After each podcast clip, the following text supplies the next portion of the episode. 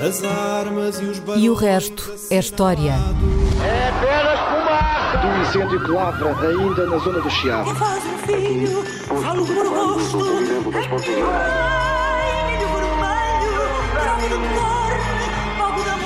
Quer transformar este país numa ditadura. Não, atenção. Com João Miguel Tavares e Rui Ramos. Olá, seja bem-vindo ao episódio 239 de E o Resto é História com Rui Ramos e João Miguel Tavares. Uma breve nota prévia. Para quem nos costuma ouvir em FM, o E o Resto é História vai passar agora para as 19 horas de quarta-feira. Portanto, está devidamente avisado. Quem nos ouve em podcast pode nos ouvir às horas do costume, que é quando lhe apetecer, basicamente. Bom, hoje nós vamos uh, viajar e vamos uh, viajar para aquela que foi a mais mortífera prisão do Estado Novo, o Tarrafal, situada na ilha de Santiago, em Cabo Verde. Uma, uma prisão que foi tão mortífera, aliás, que foi encerrada pelo próprio Estado Novo a 26 de janeiro de 1954, portanto fez agora 70 anos. Ela iria reabrir mais tarde, em 1961, mas aí já de uma forma diferente, foi apenas para receber presos políticos dos movimentos de libertação de Angola, Guiné-Bissau e Cabo Verde. E, e, portanto, foi no dia 23 de abril de 1936 que foi publicado o decreto-lei que criou, e cito, a colónia penal para presos políticos e sociais no Tarrafal. Durante os 18 anos da sua primeira fase de existência, passaram pelo Tarrafal 340 presos políticos e registaram cerca de 34 mortes, o que dá uma mortalidade de 10%. Uh, não por terem sido executados ou condenados à morte pelo regime de Salazar, mas devido às péssimas condições do encarceramento, à dureza do clima da ilha, às doenças locais e à falta de assistência médica. Rui, por que é que o Estado Novo decidiu criar o campo do Tarrafal em 1936? Por que é que decidiu encerrá-lo em 1954? E que presos é que passaram por lá? Ou, ou seja, o que é que era preciso fazer para se ser condenado ao desterro numa ilha distante de Cabo Verde e a passar anos numa prisão que ficou conhecida justamente como o campo da morte lenta. Ora bem, muitas, eh, muitas perguntas, foi sem dúvida eh, a pior prisão. É interessante perceber quem é que podia ir lá parar, eh, porque não eram todos os oposicionistas à ditadura salazarista que podiam esperar ir parar ao, ao Tarrafal. Tarrafal. E às vezes não eram aqueles que mais se esperava, mas vamos, Hum. vamos falar disso. Antes disso, vou indicar apenas algumas fontes para as pessoas que, depois de ouvirem o nosso uh, podcast estejam e o nosso programa possam estar interessadas em uh, continuar a, a aprender, a estudar. Um, há um estudo de José Manuel Soares Tavares uh, que se chama O Campo de Concentração do Tarrafal, 1936-1954, e foi publicado pelas edições Colibri em 2007. Hum. Para este tema, acho que também é importante o, o, estudo sobre a polícia política do Estado Novo, 1926-1945, da Maria da Conceição Ribeiro, que foi publicado pela editorial Estampa em 1995. Uhum. Provavelmente está esgotado. Está esgotado. Mas encontra-se com alguma facilidade nos alfarrabistas. E depois há muitos livros de memórias e depoimentos sobre o, uh, a colónia penal do Tarrafal. Aquele que me pareceu mais interessante é uh, os capítulos dedicados ao Tarrafal nas memórias de Edmundo Pedro, uhum. no primeiro volume, foi publicado em 2007. E Edmundo Pedro, vamos citá-lo aqui várias vezes, porque ele é uma figura interessante, porque ele esteve nove anos no Tarrafal, entre 1936, portanto foi dos primeiros a chegar lá, e 1945. Quando chegou lá tinha 17 anos saiu de lá com 27 anos, uhum. passou toda a, uma grande parte da sua juventude no, na, na uhum. colónia penal e esteve durante esse tempo acompanhado pelo pai. O pai também era um preso, uh, também foi preso, o Gabriel Pedro, também Bom, esteve lá preso entre é 1936 e 1946. É Vais-me perguntar onde é que está o filme, não há filme, quer dizer, mas, mas aquilo, as histórias que ele conta, isto é nas memórias, ele tem fugiu, ele, fugiu, ele e o pai conseguiram fugir do campo, Sim. foram apanhados depois, uh, voltados a ser internados no, uh, no Tarrafal. Uh, as histórias é espantosas e ele conta aquilo muito bem, descreve bem hum. os ambientes, a relação entre os presos, a relação dos presos com os guardas e com os diretores do, de, da prisão. Uh, bem, estão ali os materiais Sim. todos para... para... quem não sabe, Edmundo para... Pedro, e depois veio a ser uma figura muito relevante, nomeadamente do próprio Sim, Partido Socialista. ele vem a ser um dos, uh, um, enfim, um dos dirigentes do Partido Socialista mais conhecidos. Ele uh, morreu há pouco tempo, viveu durante, muito, viveu durante muito, muitos anos. ainda o conheci, enfim, ainda conheceste ainda o encontrei. Pedro ainda o encontrei, uh, um senhor uh, bastante especial, uh, e, e, escreveu estas memórias, são três volumes, sobre a sua vida, e a, a, vida pessoal e a vida política, e, e, mas repito, os capítulos dele sobre o Tarrafal, o Tarrafal pareceram os, os melhores de todos, quer dizer, os mais equilibrados e os mais... Um, argutos em termos da análise e, e também os mais um, eh, digamos, mais sinceros. Isto é, ele não esconde nada, até dos momentos difíceis que passou, de depressão, enfim, como nós podemos imaginar alguém Sim. que passa, que vê passar a vida numa colónia penal e ainda por cima sem saber quando é que e iria toda, ser libertado. Juventude, é uma é? coisa, e sem saber quando é que iria ser libertado. Esse é o ponto, aliás, vamos falar disso. Bem, então o que, colónia, é que era o Tarrafal? O que, então, o que é que era o Tarrafal? Vamos começar pelas coisas muito concretas. O que é que era o, o, a colónia penal? A colónia penal consistia num era um campo fortificado, tinha cerca de 200 metros, por outros 200 metros, talvez. Os números às vezes eh, não são eh, idênticos em todas as fontes. Eh, este campo estava cercado por arame farpado, 2 metros e meio de altura, metro e meio de largura, portanto uma quantidade de arame farpado muito grande. Além do arame farpado ainda havia no exterior uma vala de 3 metros de profundidade e depois um talude de terra de 3 metros de altura, portanto aquilo estava emparedado, quer dizer, estava quase emparedado.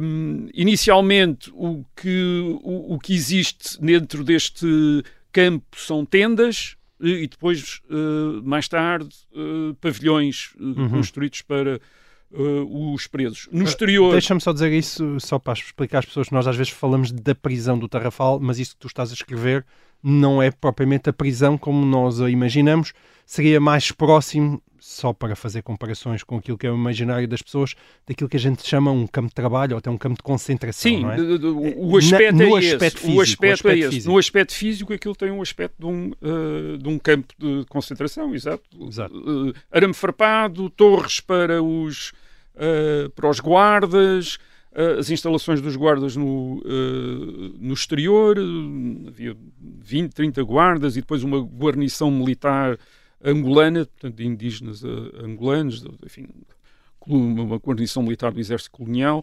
Uh, os primeiros presos chegam a 29 de outubro de 1936, eram 152, há outras fontes que dizem 157. Uh, e depois chegaram outras levas em junho de 1937, portanto, no ano seguinte chegaram mais 40, ele levou o número para 200, os que lá estavam. Uh, em 1940 há 40, há 40 presos amnistiados, portanto o número baixa, depois vai subindo. No total, como disseste, uh, terá havido 340. 340 pessoas que, foram, estiveram presas uh, no, nesta colónia penal entre 1936 e 1954. Uhum. Bem, agora vamos ver o contexto. em que contexto é que devemos examinar esta, esta colónia penal? Primeiro, num contexto histórico bastante uh, amplo.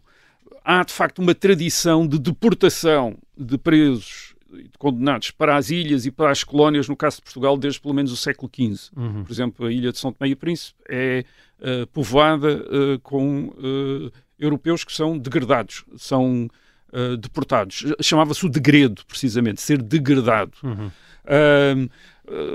são sobretudo condenados em tribunal, mas às vezes também são pura e simplesmente afastados por razões políticas. Isso acontece muito durante a Primeira República, entre 1910 e 1926 há deportações em massa de anarquistas e sindicalistas para as ilhas e para as colónias. Portanto, dentro do, no, regime republicano abusou-se dessa de, uh, deportação. E reparem, isto tinha um contexto europeu também. Foi assim que muitas colónias europeias foram povoadas. Por exemplo, a Austrália foi povoada desta maneira, através das deportações uhum. uh, judiciais. E as deportações para a África durante imenso tempo tiveram um sentido quase de condenação à morte uh, por causa das doenças. Certo. Uh, Ainda não existiam vacinas. E, portanto, não. não. sabemos quantos dos deportados morriam, mas morria imensa gente. Quer dizer, ser deportado em meados do século XIX não havia pena de morte em Portugal, mas havia a pena de deportação uma pessoa era deportada para Luanda e basicamente às vezes estava lá dois ou três meses e acabava por morrer por doenças. Uma doença uh, tropical, sim, local. Uh, havia aqui uma diferença nas deportações para as ilhas dos Açores e da Madeira e para as uh, outras possessões portuguesas. No caso das ilhas, por exemplo, no caso dos Açores, os deportados ficavam geralmente presos em fortalezas, como por exemplo o depósito de, de, de deportados de Angra do Heroísmo, que funcionava neste, nos anos 1930.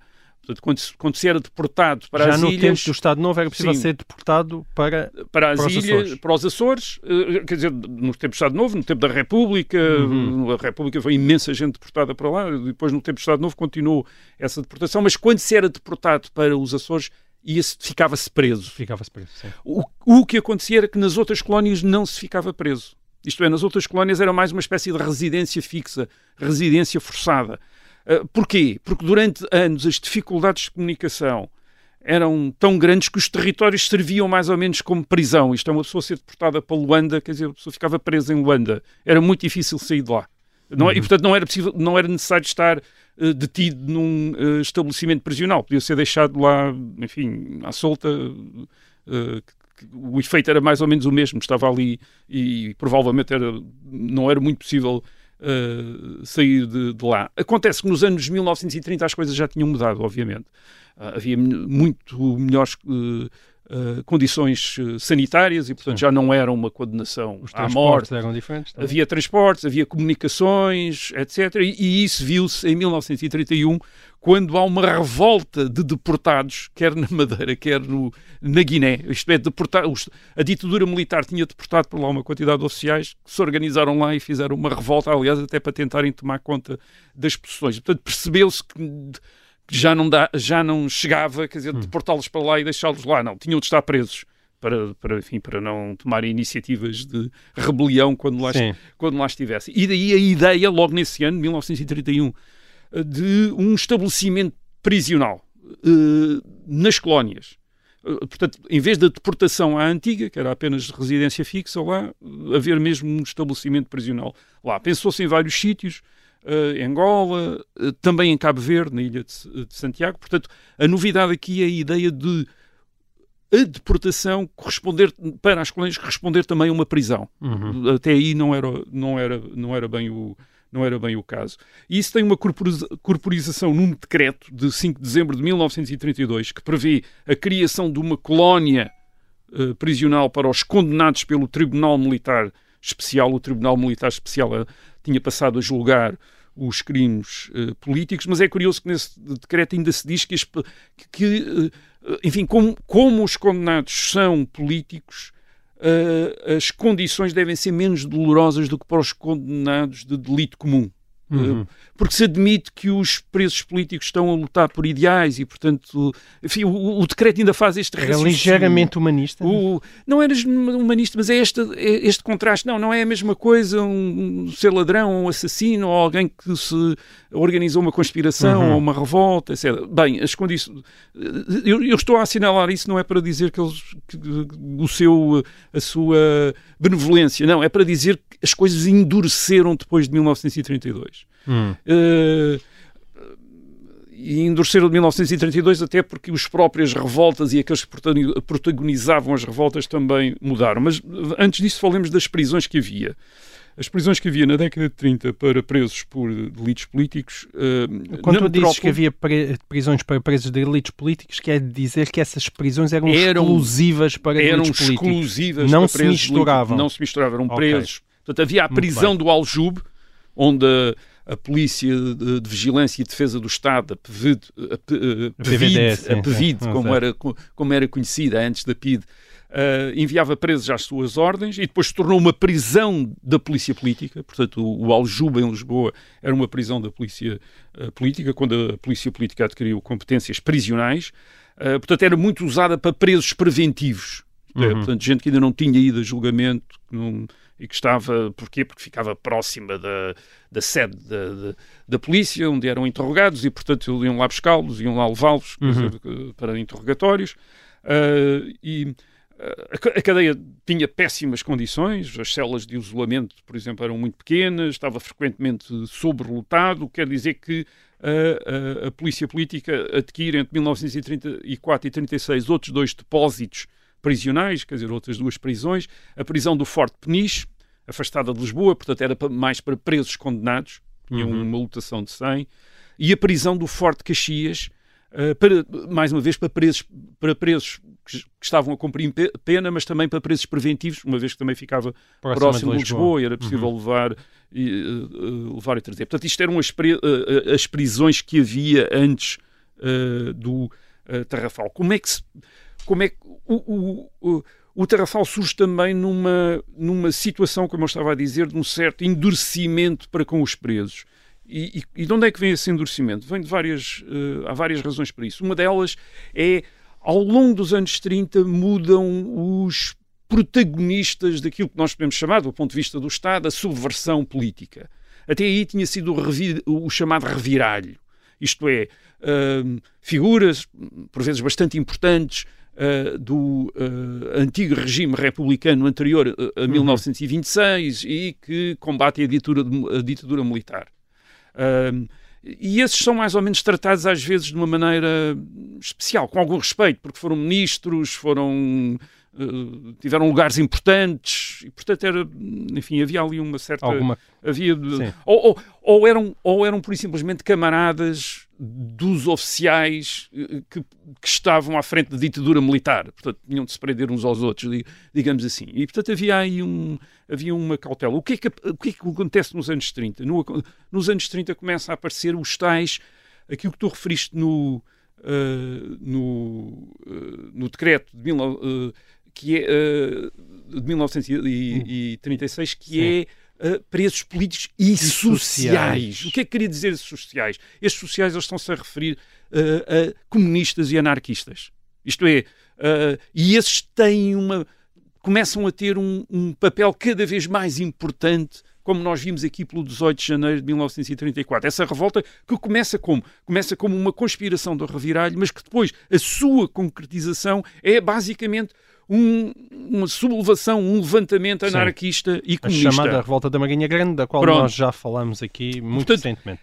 E, uh, os anarquistas e os comunistas começam a ter uh, esse protagonismo e, por outro lado, também já vimos que o, o Estado Novo, uh, estabelecido em 1933, está interessado em dar-lhes cada vez mais protagonismo.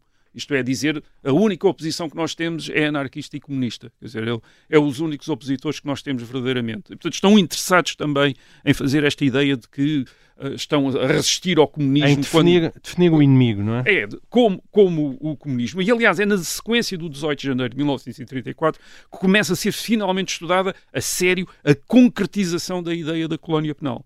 Uh, uh, Tinha-se pensado na foz do rio Cunen, no sul de Angola, depois seleciona-se Cabo Verde e é em abril de 1936 que começam as obras para finalmente fazer um, uh, um estabelecimento prisional para cerca de, estava previsto para 500 presos, embora nunca tivesse tido mais do que metade, metade, disso. metade disso. Bom, mas nós chegamos à nossa metade, um, uh, que é a metade da, do resto da história, porque a primeira parte chegou ao fim. Nós voltamos já a seguir a um breve intervalo. Até lá.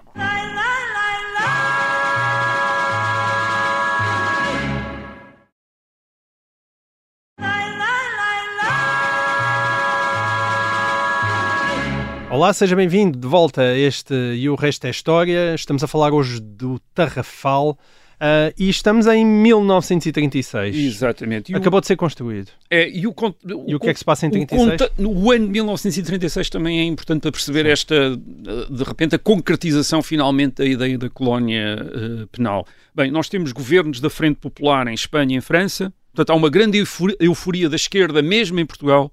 A esquerda oposicionista pensa que o regime estará por eh, dias, porque eh, acantonado no, eh, aqui na Península Ibérica com o governo da Frente Popular, isto é um governo, portanto, socialistas e comunistas e em Espanha e um governo de Frente Popular também em França, portanto, julgava-se que isso iria criar uma, uma pressão muito grande contra o Estado Novo aqui em Portugal. Depois, em julho de 1936, começa uma guerra civil em Espanha. Há um levantamento do exército contra o governo uh, da Frente Popular, mas o governo resiste, portanto, não cai. Portanto, também se julga que o governo vai acabar por dominar uh, a revolta do exército uh, comandada pelo general Franco. Isso inspira em Portugal uma revolta da Marinha, em 8 de setembro de 1936, uma quantidade de marinheiros revoltam-se nos barcos. Uh, marinheiros uh, que fazem parte de uma organização, que é a Organização Revolucionária da Armada, que tem uh, ligações ao Partido Comunista. Portanto, há a ideia, de, enfim, o regime está por. dias. Não está por dias, mas pode estar por hum. meses, ou, ou, pode, ou pode estar não por muito tempo, e isso provavelmente, obviamente muito provavelmente terá impressionado o governo a pensar, bem, temos de dar aqui uma ideia de uma certa brutalidade, uma certa força para não perdermos a, o controle da situação. E daí a ideia da colónia penal e daí também a ideia de transferir todos aqueles que lhes pareceram os os mais os protagonistas mais importantes, quer do 18 de janeiro de 1934, uhum. quer agora desta revolta de, uh, na Marinha em setembro de 1936, transferi-los para uma colónia penal uh, no, uh, que viria a ser a colónia de, penal do Terrafal em, na ilha, em, uhum. em, Cabo Verde. Portanto, eles são. Mas isso era visto como o ponto mais alto da repressão. Uh, não, era para Nunca impressionar. Houve, não, mas não houve prisão, não havia prisão perpétua, não é? Era para e impressionar. Não havia pena de morte?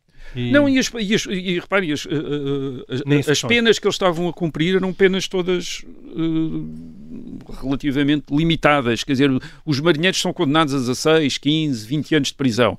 Os marinheiros revoltados em, uhum. são militares e, portanto, são, têm um, um mais severo. Mas o, os presos políticos são uh, geralmente condenados a 3, 4 anos de prisão. Era essas as penas, as penas a que eles estavam habituados a ser, uh, a ser condenados, mas mais uma vez já vamos ver que, não, era, não bem, era bem assim. não era bem assim. Mas o que é que acontece? O que acontece é que estes, portanto, o, o, o, o que o governo vai fazer é transferir para o, o Tarrafal dirigentes, basicamente a elite dirigente da CGT, da Confederação Geral do Trabalho Anarquista, e o, o, o secretariado do Partido Comunista, que tinha, aliás, estavam todos presos desde novembro de 1935, portanto, os dirigentes do Partido uh, Comunista, aliás, já, já, estavam, aliás, deportados na prisão da Angra do Heroísmo, portanto, uhum. eles já uhum. estavam presos em Angra do Heroísmo. Uh, e depois membros de várias organizações como uh, as Juventudes Comunistas, por exemplo, onde Edmundo Pedro era um militante das, das Juventudes Comunistas. E, portanto, também uh, isto quer dizer que uh, os que vão para o, no, entre o grupo que vai para o primeiro grupo que vai para o Terrafal está, por exemplo, o Mário Castelhano, que é o líder da Confederação Geral do Trabalho, uh, a grande organização sindical uh, anarquista, Uh, e o Bento Gonçalves, que era o secretário-geral do Partido Comunista, uh, uhum. uh, aliás, os dois, Mário Castelhano e Bento Gonçalves, vêm a morrer no Tarrafal, Mário Castelhano em 1940, Bento Gonçalves em 1940. 42. Nós estamos a falar da maior parte dos presos são é gente jovem, é gente de 20, uh, 30 anos. Por exemplo, o Edmundo Pedro tinha, era incrivelmente novo, tinha 17 anos, o pai dele tem 39. Portanto, é esta gente nova hum. que é, é enviada. Portanto, anarquistas, comunistas. Mais Mas tarde, não apenas chefias, não é? Podia ser... Não, uh, podia ser militantes, podia quer dizer, militantes, vêm os dirigentes, mas vêm também militantes. Uhum. Uh, uh, mas vamos, ainda vamos explorar isso. mais tarde, portanto, eu estou a falar de anarquistas e comunistas, mais tarde vão aparecer outro tipo de presos no Tarrafal. Por exemplo, uma dezena de republicanos e oposicionistas presos durante a Segunda Guerra Mundial por colaborarem com os aliados na formação de uma rede de subversão armada na previsão de uma invasão alemã. Hum. A chamada rede Shell, enfim, um dia destes também talvez possamos uh, falar disso. Entre eles está, por exemplo, o Cândido Oliveira, que é um enfim, selecionador nacional Sim. de futebol mais tarde. E, que também uh, escreveu um livro sobre isso. Uh, e que escreveu um livro que vai ser publicado depois de 1934, portanto ele, ele vai para o Tarrafal em 1942. Mais uma vez é uma questão especial, reparem, é uma questão de colaboração com os serviços secretos de um país estrangeiro. Quer dizer, portanto, é isso que leva. Mas ele tem, por exemplo, um tratamento muito diferenciado. Aliás, o Edmundo Pedro chama a atenção para isso. Por exemplo, o Cândido Oliveira só está, primeiro, só está 18 meses no Tarrafal, no, no uh, na ilha, e a maior, a maior parte do tempo está fora da colónia penal. Portanto, ele está uns dias dentro da colónia do, penal, isto é, dentro do campo, vamos chamar-lhe assim, e depois é Uhum. imediatamente passa para fora, para a vila, e, e fica mais ou menos como um deportado à antiga. Uhum. Uh, obviamente vai tomando atenção ao que, está- o que é que está a passar-se dentro da colónia penal e vai escrever precisamente um livro uh, sobre isso. Agora, como é que era, qual era o critério, qual era o critério, deixa-me- qual era o critério De quem ia para o Tarrafal? de quem ia para o Terrafal? Quer dizer, aparentemente nós podemos dizer os dirigentes, uh, os mais importantes. Hum. Não era exatamente assim, quer dizer, não era sempre assim. Sim, os dirigentes da CGT e os dirigentes do, do PCP uh, na década de 30 foram para o Terrafal. Hum. Mas, por exemplo, o Edmundo Pedro chama a atenção para isso. Quer dizer, uh, quando compara a sua situação com a situação, por exemplo, de Álvaro Cunhal. Uh, Edmundo Pedro e Álvaro Cunhal são ambos dirigentes das Juventudes uh, Comunistas em 1935 e estão os dois presos. Uh, o Álvaro Cunhal até é um bocadinho é mais uh, e o, Álvaro Cunhal é mais velho que Edmundo Pedro, tem 23 anos, quer dizer, é mais velho e é mais destacado na hierarquia. Ele era o, uh, o, o dirigente das Juventudes Comunistas, tinha estado em Moscovo, portanto era, um- era um indivíduo muito mais importante Uhum. do que Edmundo Pedro, que era um, enfim, também sendo um dirigente, mas era, tinha menos importância do que Álvaro Cunhal. Agora, em 1936 eles têm destinos completamente diferentes. O, o Álvaro Cunhal cumpre uma pena de 10, 10 meses de prisão no Aljube e é libertado. E o Edmundo Pedro é enviado para o Tarrafal, onde vai passar 9 anos. Dizer, como é que se explica este- este- Esta desproporção. esta desproporção E, enorme. e mais uma vez, E tu dizes repara- que a PVD sabe.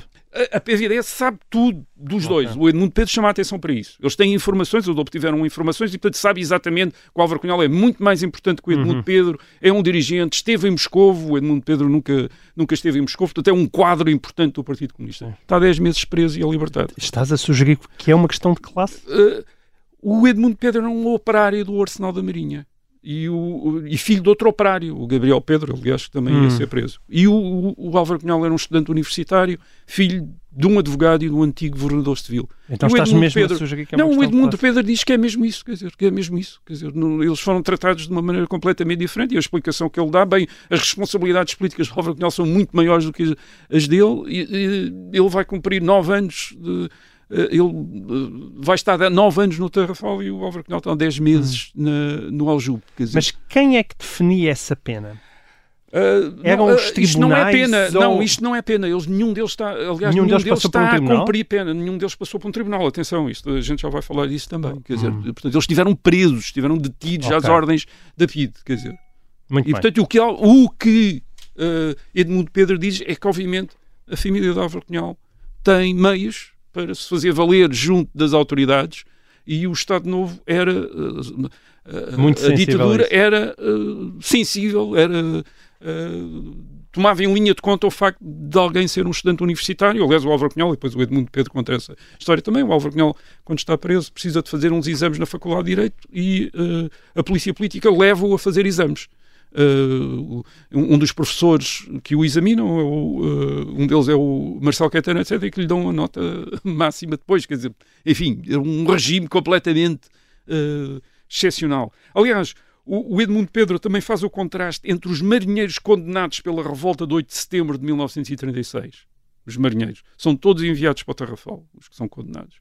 E os oficiais do Regimento de Cavalaria 6 do Porto, que em outubro de 1946, portanto, 10 anos depois, revoltam-se e marcham sob- sobre Lisboa, os oficiais do Regimento de Cavalaria, e que são condenados apenas entre 1 e 3 anos de prisão, que cumprem no, continen- no- na metrópole. Hum.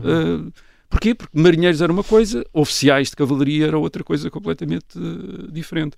E depois temos uma exceção que, mais uma vez, vem ao encontro deste raciocínio de Edmundo Pedro, que é, apesar de tudo estar, no, vai para o Tarrafal também, um outro membro do Partido Comunista e do secretariado do Partido Comunista em 1935, portanto um dos dirigentes mais importantes do Partido Comunista, que é Júlio de Melo Fogaça e que é filho de uma família rica do uh, Cadaval. Hum. Ele é enviado para o Terrafal em 1937 e o que é que acontece? É libertado em 1940. E o Edmundo Pedro descre- descreve isso. Descreve quando eles, as autoridades do, do- do- da colónia penal mandaram-nos formar para anunciar que em 1940 ia- houve cerca de 40 amnistias. E, portanto, ele- o Edmundo Pedro está lá, hum, 18, 19, 20 anos, quer dizer, e uh, eles começam a dizer os nomes daqueles que vão ser amnistiados. E um deles, que é o, o dos primeiros que, é dito, é Júlio Fogaça. Eu não penso, sabe, este é um, é um dos é um dos mais importantes dirigentes do Partido Comunista, é, um, é do, do, secretariado. Ele diz: bem, se eles o vão libertar a ele, com certeza que vão ter de libertar a mim, quer dizer, que sou um, uhum. das juventudes comunistas. Não.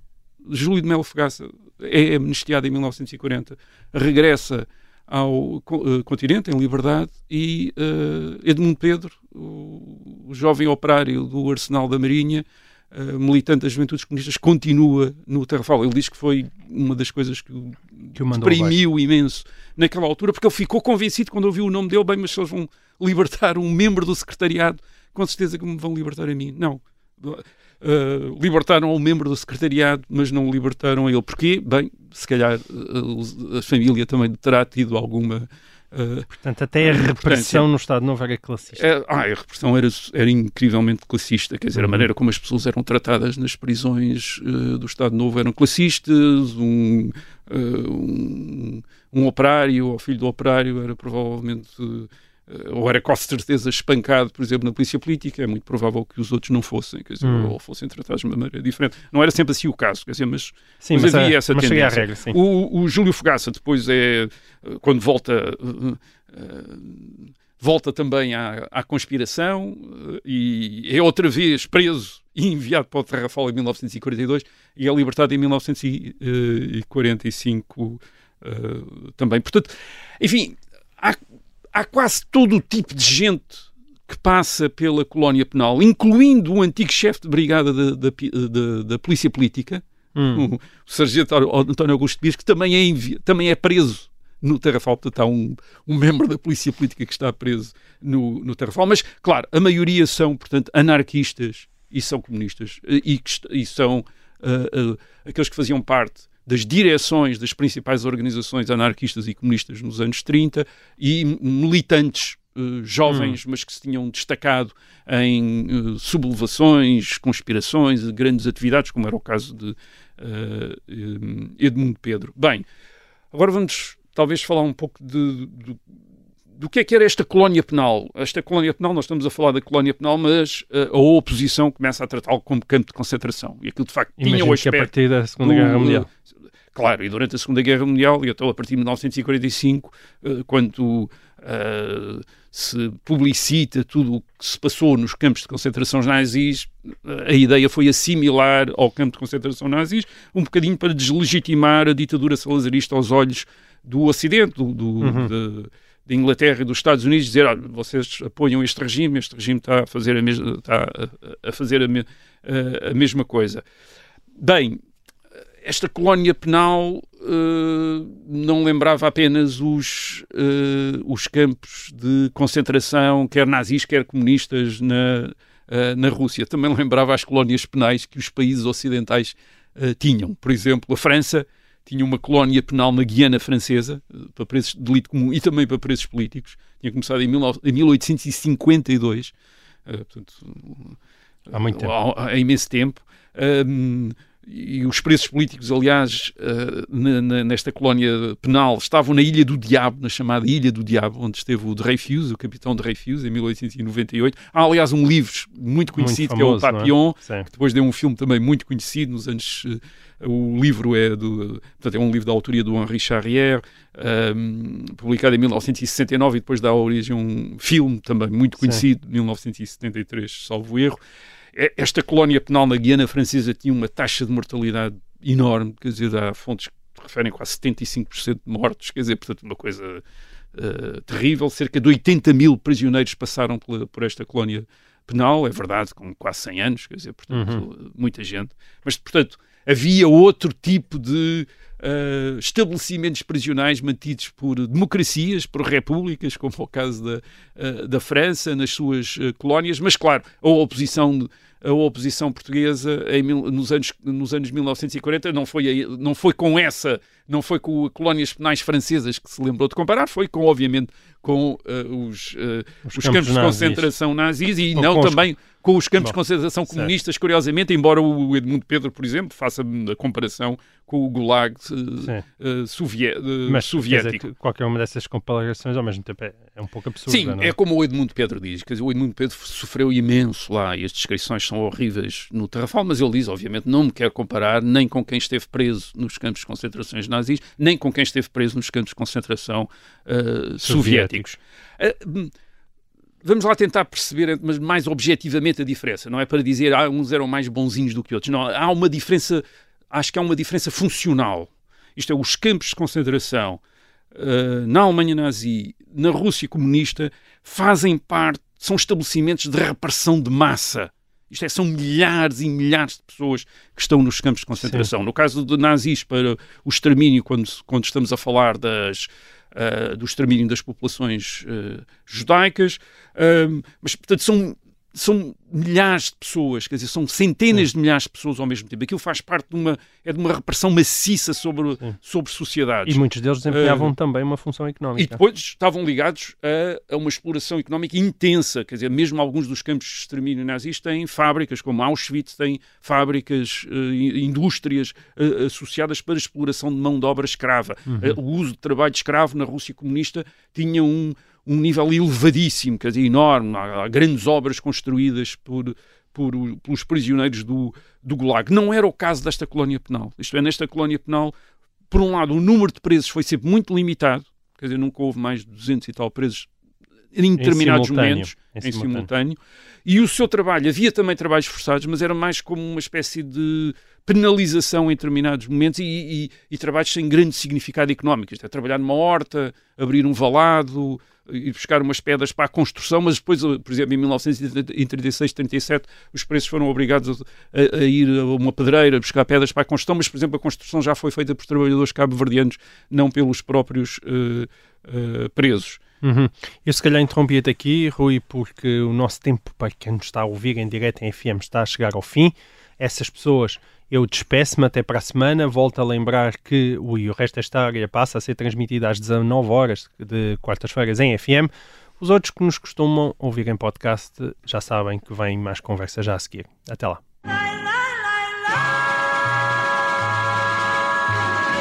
Muito bem, Agora, estávamos a posto- dizer que convinha não posto- confundir, é, não é? Mas posto isto, há dois aspectos de campo de concentração para além do, do, do- enfim, da imagem do campo de concentração. Isto é, quando vemos a imagem do campo de concentração, lembra, eh, ou antes, Uhum. quando vemos a imagem da colónia penal, aquilo lembra um campo de, lembra um campo de concentração Sim. imediata, imediatamente. Mas além disso, há dois aspectos, para além do- da- das instalações, digamos, há dois aspectos que lembram um campo de concentração. O primeiro aspecto tem a ver com o caráter de depósito prisional, quer dizer, uma espécie de depósito de eh, inimigos do regime.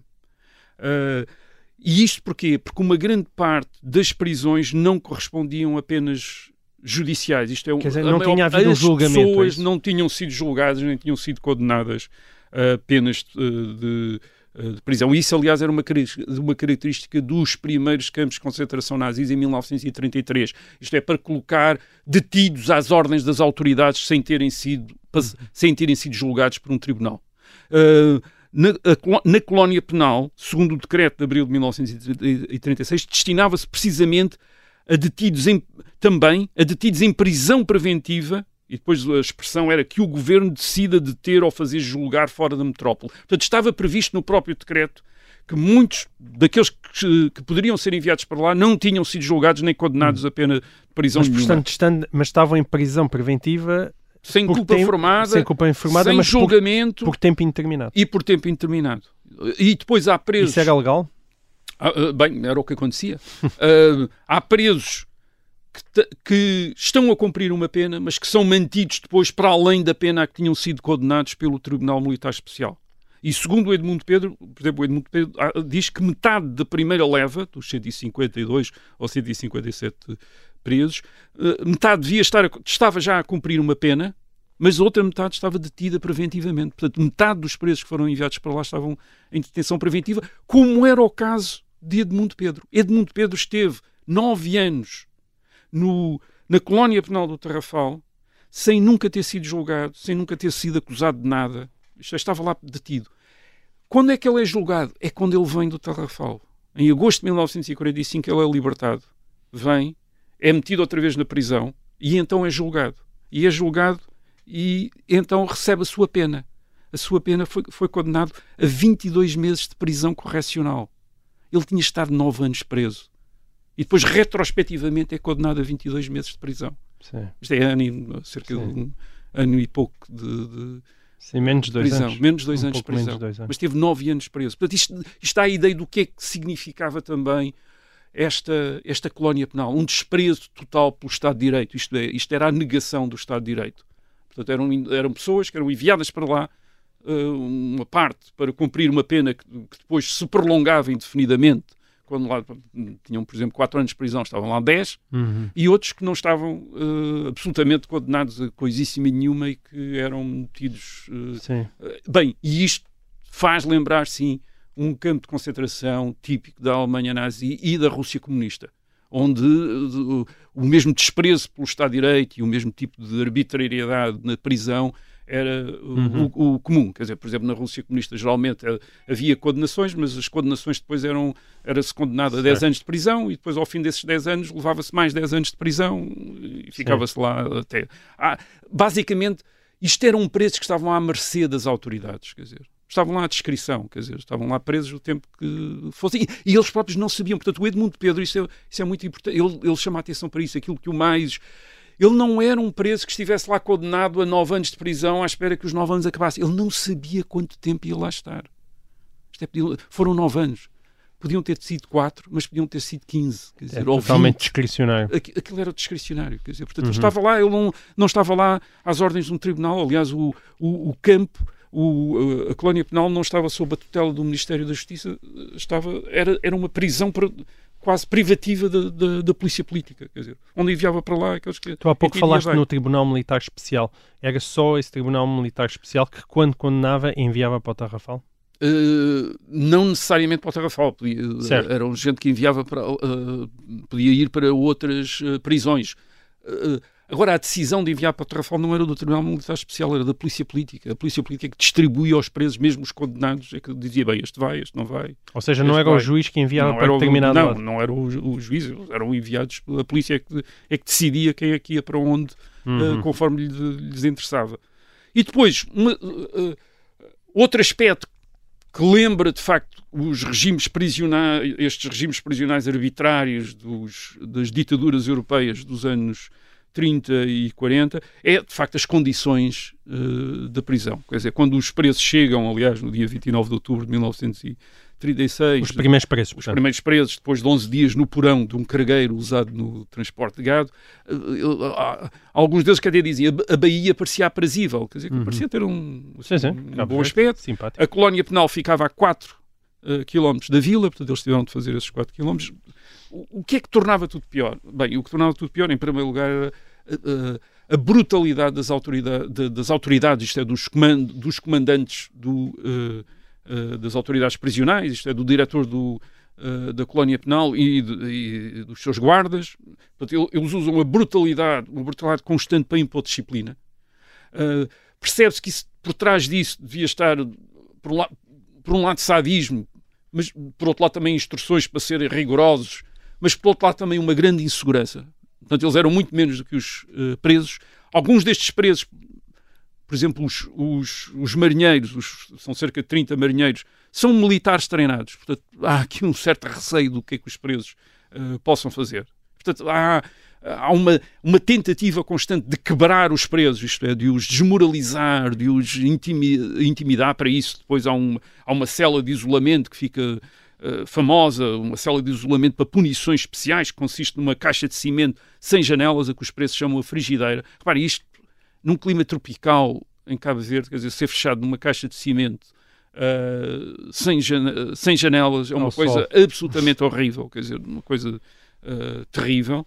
Ahm, é verdade que nem todos os oficiais do Exército que, eh, que servem no- na colónia penal se comportam com, da mesma maneira. Portanto, há gente, há comandantes que são horríveis, como o primeiro comandante, que aliás viria a ser suspenso pela, pelo diretor-geral das prisões, precisamente pelos excessos que lá cometeu, quer dizer, em 1937 há uma inspeção e, e há queixas dos próprios dos outros próprios oficiais que lá estão fazem queixas do diretor das, das brutalidades que ele anda a, a cometer e, portanto, ele é, ele é suspenso. Curiosamente, o Edmundo Pedro vem a encontrar este diretor onde? Numa sessão da oposição democrática em 1951. Ele tinha sido diretor do campo do Terrafal e depois passou-se para a oposição democrática e apareceu no comício da oposição democrática uh, contra a ditadura e contra o Estado Novo e contra, hum.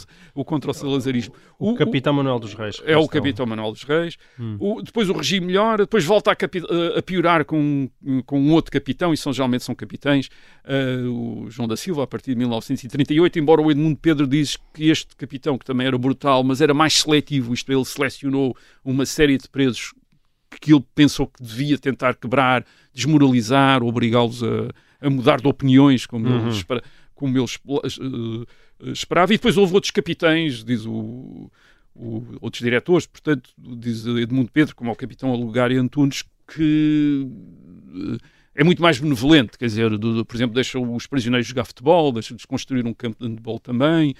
É, é, é, por exemplo, é, so, é sob a direção deste capitão Alugário Antunes que morre o eh, Bento Gonçalves, o secretário-geral do Partido Comunista, e o Edmundo Pedro diz que viu o diretor da, uhum. da prisão absolutamente consternado, quer dizer, ele estava absolutamente uh, destruído pela morte do, do, do Bento Gonçalves. Portanto, isto varia, isto varia muito, mas o que é que isto quer dizer também? Isto quer dizer que o que reinava ali era a arbitrariedade pessoal, quer dizer, uhum. portanto, uh, uh, um, um, diretor mais brutal, mais desequilibrado, portanto podia criar ali um regime de terror, depois vinha um diretor mais, mais uh, uh, benevolente ou mais responsável, uh, mudava o, o, ambiente, quer dizer, mas não havia garantias nenhumas dos preços. Os preços estavam absolutamente à mercê destas flutuações de personalidades.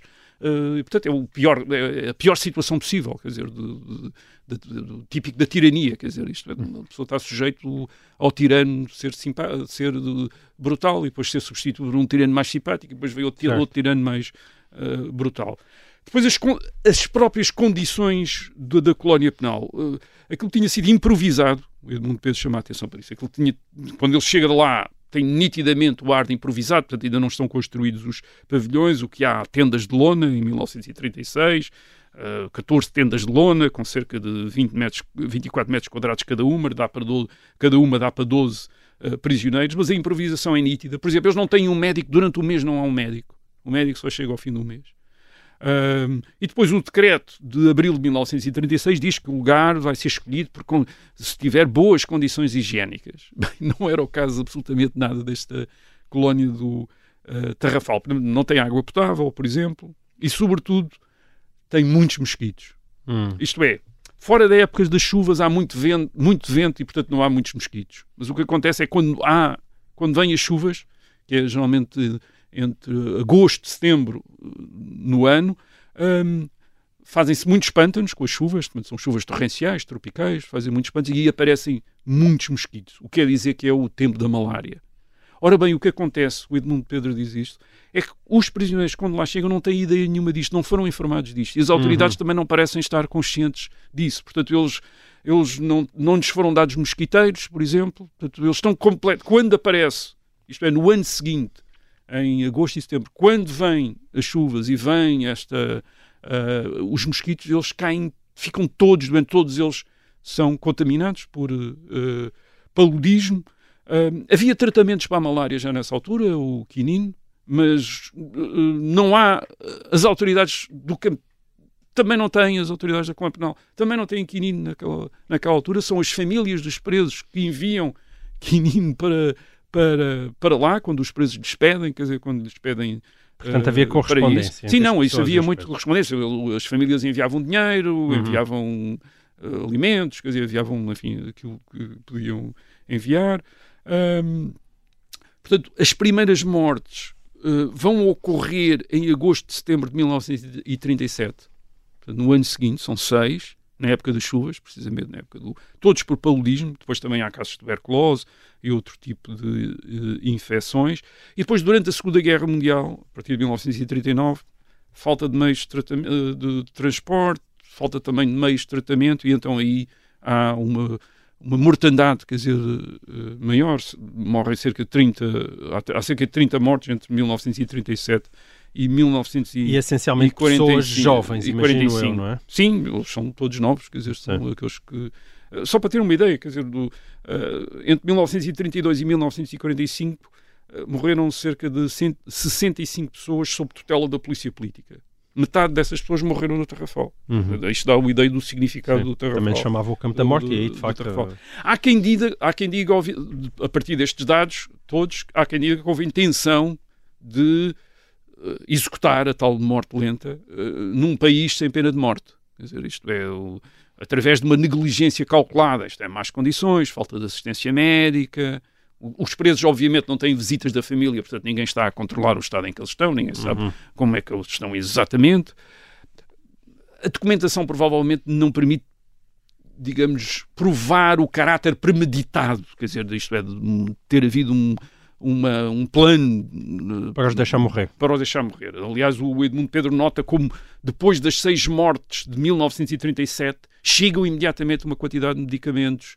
eh, isto é como se as autoridades prisionais tivessem ficado assustadas com as mortes deles próprios. Uhum. Embora das brutalidades, cometiam imensas brutalidades, mas ficaram assustados. Isto, é, o próprio governo eh, salazarista não estava interessado em, em ter muitas mortes. É preciso situar. O governo salazarista estava a tentar eh, situar-se entre as potências eh, autoritárias da Europa continental e as potências democráticas. Estava ali no meio e, portanto, não queria estragar, digamos, a sua reputação junto da Inglaterra, da França, eh, dos, enfim, também dos, dos Estados Unidos, com um grande escândalo, quer dizer, de morrer quase toda a gente, Uhum. quase todos os presos.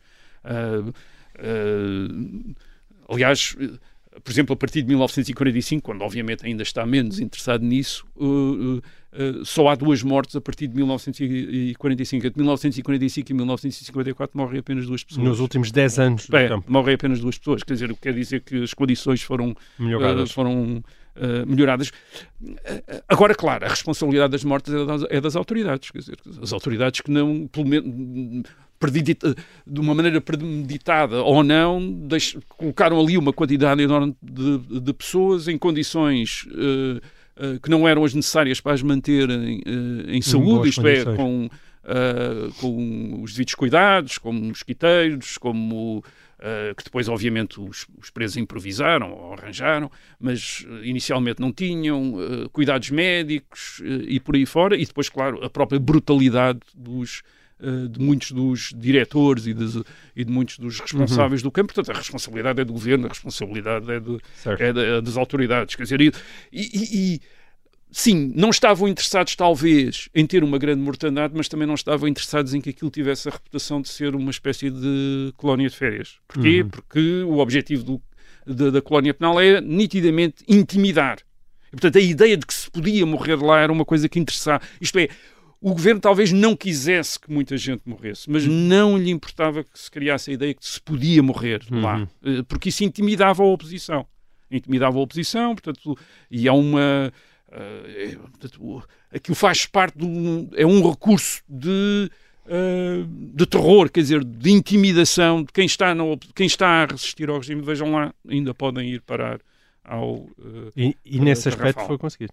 E Ou seja, como Bem, a oposição continuou. A, a- a- a oposição continuou. Não sabemos quantas pessoas é que foram dissuadidas pelo, por- Uhum. pelo Tarrafal de participar em não, atividades não, não é contra essa a a minha oposição. pergunta, mas é que essa, essa fama foi de facto criada Não, essa fama foi criada, portuguesa. até porque depois a própria oposição se encarregou, como Sim. acontecia muitas vezes, quer dizer, a própria oposição se encarregava de digamos, agigantar os recursos, a, a repressão do, do, do Estado Novo, por um lado para dizer que esta era uma ditadura horrível, mas ao de fazer isso também Uhum. criava um, isto é, contribuía para criar também um sistema de medo, quer dizer, um, um sistema de medo, quer dizer, Uhum. de- de, eh, na sociedade em relação àquilo que as autoridades podiam fazer a quem lhes, eh, a quem as, eh, as- eh, as contestasse. E depois, claro, havia uma nítida ligação entre o que se estava a passar Uh, na Europa e o que se estava a passar na, no, uh, na colónia penal. O Edmundo Pedro também chama a atenção para isso. Isto é, quando havia notícias de que os aliados tinham ganhado uma batalha,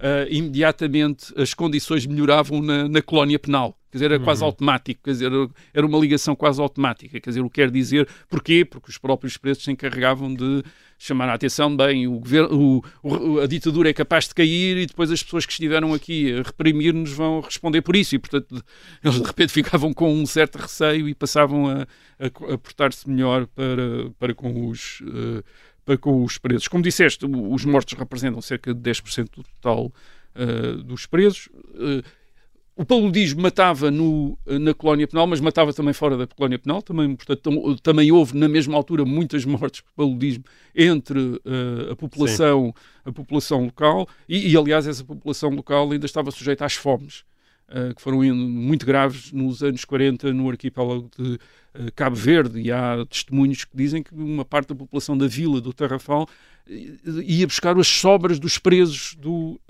da colónia penal para Sim. tentar eh, alime- alimentar-se. Eh, Quando, quando os presos chegam em 1936, os primeiros presos, segundo o Edmundo Pedro, a maior parte deles não está, con- está convencida que não vai ficar lá muito tempo. Porquê? Porque está confiante na vitória da Frente Popular, do governo da Frente Popular na Guerra Civil em Espanha. Portanto, depois vão perdendo essas, essas, eh, essas, Essa esperança. essas esperanças.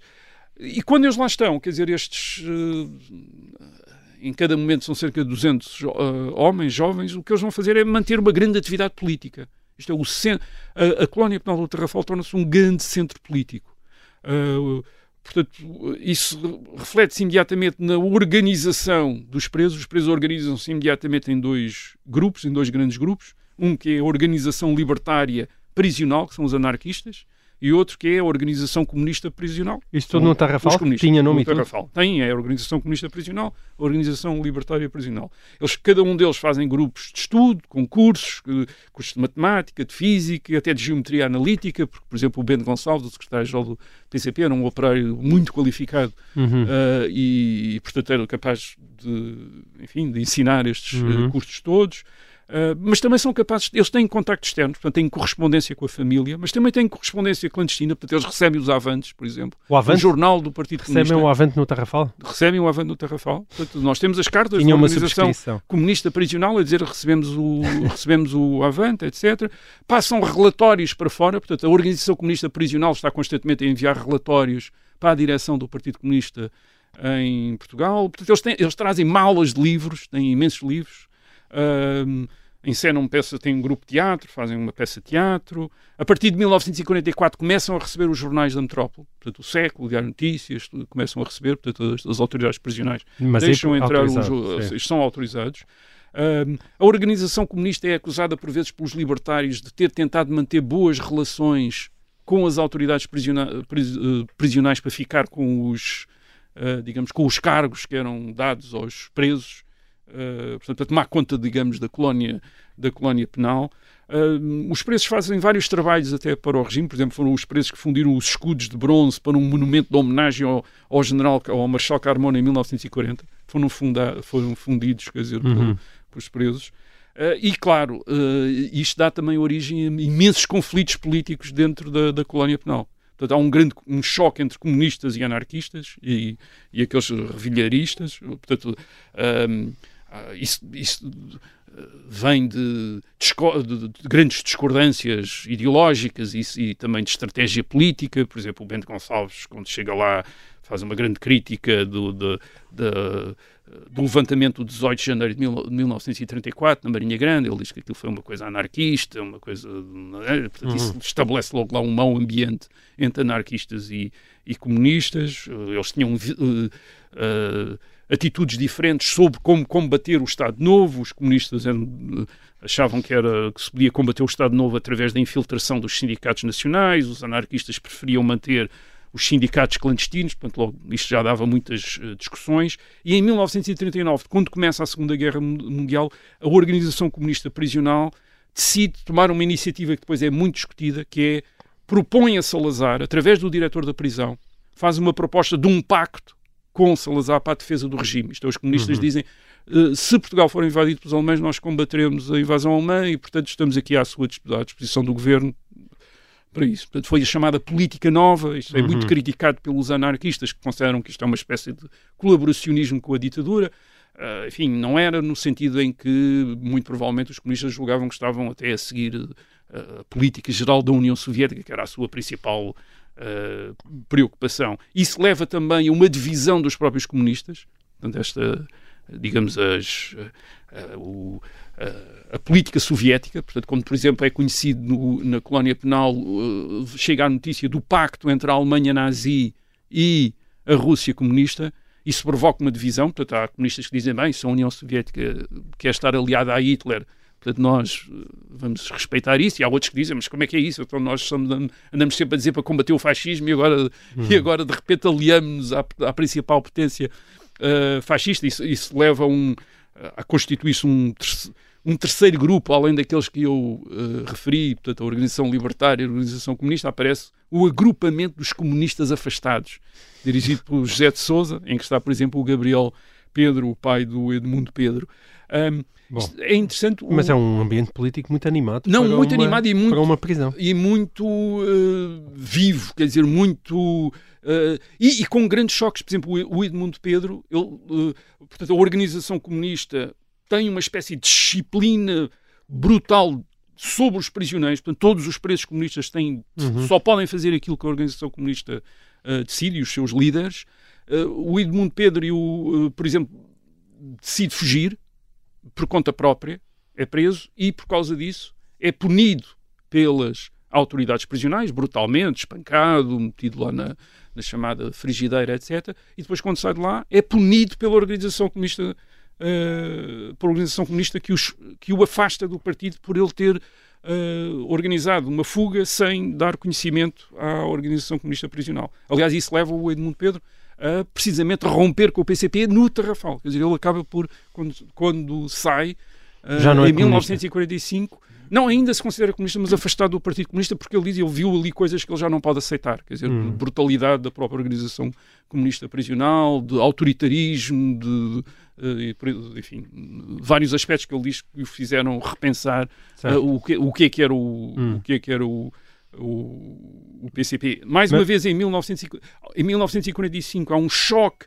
entre a organização comunista prisional e a própria direção do Partido Comunista em Portugal. A Organização Comunista Prisional propõe uma política de transição negociada com Salazar, o que é rejeitado pelo, pela direção comunista em Portugal, aí já protagonizada por Álvaro Cunhal. Portanto, Mas uma transição negociada, estás a falar de Portugal ou estás a falar sim, da prisão? Portugal, de Portugal. Não, não. transição Até negociada em Portugal. Não, político, político. não a organização comunista. Repara, a organização comunista prisional tem eh, entre 1936 e 1945, dos principais líderes comunistas estão, estão lá. Quer dizer, portanto, eles continuam a achar que têm um papel importante na direção do partido.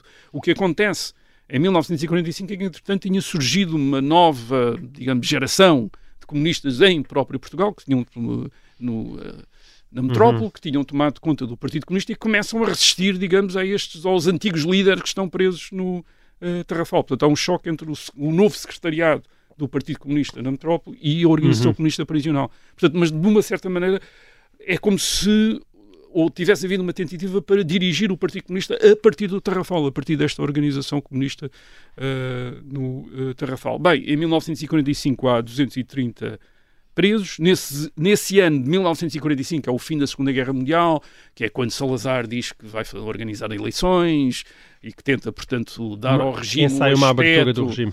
Bem, não ensaiou nenhuma abertura, quer dizer, é mais um. Simulou. Muda a cosmética do regime, quer dizer, é. o regime, de repente, ele diz: não, não, mas nós fomos sempre uma democracia, mas é, é uma democracia que, orgânica. É isso que explica o fecho do Tarrafal? Não o fecho, não fecha ainda, mas as amnistias. Eh, em 1945 as amnistias reduzem o número de presos no Tarrafal para cerca de 40. Basicamente só ficam presos lá os marinheiros da Organização Revolucionária uh, de 1936. Portanto, esses marinheiros é que lá ficam. Portanto, os marinheiros, esses marinheiros que tinham sido condenados, cumprem as penas todas uhum. uh, no Tarrafal. É os que lá ficam. Quer dizer, os outros todos são... Uh, regressam e depois, claro, aparecem, ao, ainda, ainda há presos enviados para o Tarrafal entre 1945 e 1954, e é em 1954 que o último preso sai do Tarrafal, e depois, na década de 60, uh, o, o Tarrafal abre outra vez com o, o, campo de trabalho de Chão Bom, é assim que, que, uh, que, se chama, mas para presos políticos das colónias da África. Por exemplo, o escritor Luandino Vieira esteve, hum. esteve lá preso. Mas ainda em relação ao, ao primeiro fecho do, portanto, ao fecho do, do 1954. em 1954. Ok, houve as amnistias no pós Segunda Guerra Mundial, mas depois disto estamos a falar de quase 10 anos. Sim, ainda há gente uh, que Ainda há gente para lá, mas muito enviando. menos, mas não tem o, já Mas não tem a dimensão. Tinha é que fecha? Bem, eles basicamente uh, fecha porque uh, por causa da aquilo a partir de determinado momento uh, torna-se um uh, o- o- os proventos do medo que o Tarrafal uh, Inspira. inspira são menores do que os A reputação. a, a má ao país. reputação que aquilo dá à ditadura, quer dizer. E, portanto, eh, e, e além disso, a ditadura nos, no princípio dos anos 50 sente-se bastante segura, conseguiu derrotar a oposição entre 1945 e 1949, a oposição está completamente desorganizada e desmoralizada, portanto, eles devem ter sentido à vontade para, Ok. enfim, não precisavam já disto, já não precisavam de- disto. Mas eh, não acabou a história das deportações. Ah, em 1968 volta a haver uma deportação, é aplicada a Mário Soares, Certo. decisão do Conselho de Ministros, portanto ele é deportado para São Tomé, Não, não fica preso, portanto não está preso, é uma deportação à antiga, portanto, fica Uhum. lá. Eh, e depois termina quando Marcelo Caetano sucede a Salazar e, Hum. e é uma outra decisão do Conselho de Ministros para o E- deixar regressar. Isso significa que Mário Soares foi o último deportado do Estado Sim, Novo? eh, provavelmente foi, foi o último Uhum. deportado do Estado Novo. Eh, Foi o último deportado, deportado do Estado Novo, exatamente. Muito bem. Bom, assim termina esta edição de E o Resto é História. Nós voltamos para a semana. Até lá.